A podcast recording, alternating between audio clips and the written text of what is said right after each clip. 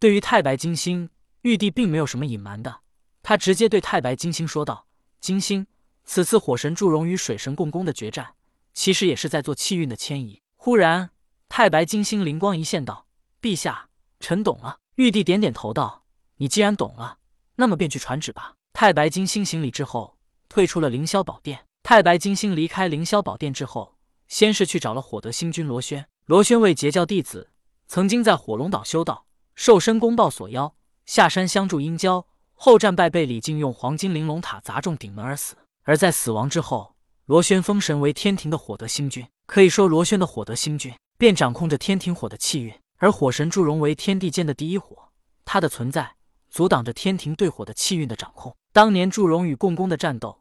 只因为天庭并没有火德星君，所以也无人能掌控火的气运。但如今天庭一切完善，祝融也是到了该交出他火的气运的时候了。包括水神共工也一样，天庭还有水德星君。水德星君为鲁雄，他当年曾为商朝大将，姜子牙冰冻岐山，将他冻僵。后来因为封神台刚刚建造完成，需要杀人来祭奠封神台，于是姜子牙便派刽子手杀了毫无反抗之力的鲁雄、费仲、游魂三人。此时。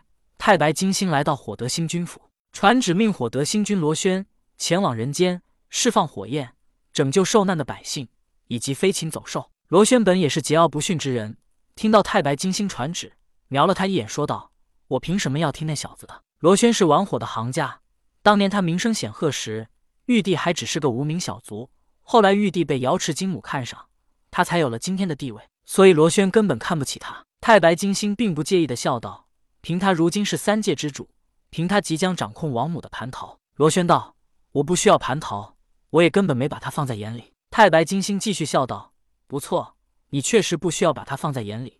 可如今我们都在一条船上，只有天庭更强，你火德星君的声望才会更高。你帮助人间百姓，他们才会给你带来更多的香火，你的气运才会更强。”顿了顿，太白金星又说道：“水与火不相容，我想你也不想被水德星君压一头吧？”太白金星一番话，让罗轩无言以对。他点头道：“好吧，大师兄，我听你的。”这就前往人间。罗轩知道太白金星是曾经的玄斗大法师，此时才会以师兄弟相称。太白金星道：“如今你我既然都来到了天庭，你还是以太白金星称呼我吧。过去的事不提也罢。”罗轩也不再说什么，直接驾云离开了天庭。太白金星离开了火德星君府，转瞬间他又来到了水德星君府。水德星君为鲁雄。他当年曾是商朝大将，被姜子牙杀死之后封神为水德星君。鲁雄在人间为将，用现在的话来说，他当年本来便是纣王手下的打工仔一个。现在他来到了天庭，就好像换了一个公司一般。其实他还是一个打工仔，只不过是一个高级一点的打工仔。所以，对于玉帝的圣旨，罗轩可以说几句难听话，但鲁雄什么话也不敢说。再说，鲁雄死后封神，来到天庭之后，才知道仙界这么大。阐教截教弟子以及仙人有这么多，比如金灵圣母、火灵圣母一干人等，他们哪一个都是修炼了几千年的怪物，在他们面前，鲁雄人间大将的那一点资历根本不够看，他根本就没狂傲的资格。所以呢，鲁雄表现的很听话。玉帝圣旨到达，他立马就赶往人间干活去了。罗轩来到人间，以天庭火德星君的名义，在人间到处释放火焰，甚至一些树林都被火焰燃烧了起来。以往时候，树林燃起大火。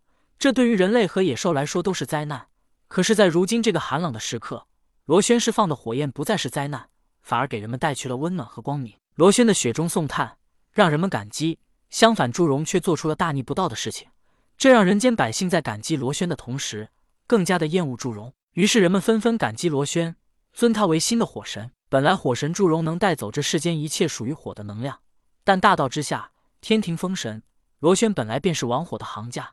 再加上他是天庭火的星君，拥有了属于天庭火的气运，所以他便能脱离火神祝融之外，而给人们带去火焰的温暖。鲁雄来到人间之后，以天庭水德星君的名义，给人间百姓带去雨水，人间各处纷纷降下雨水。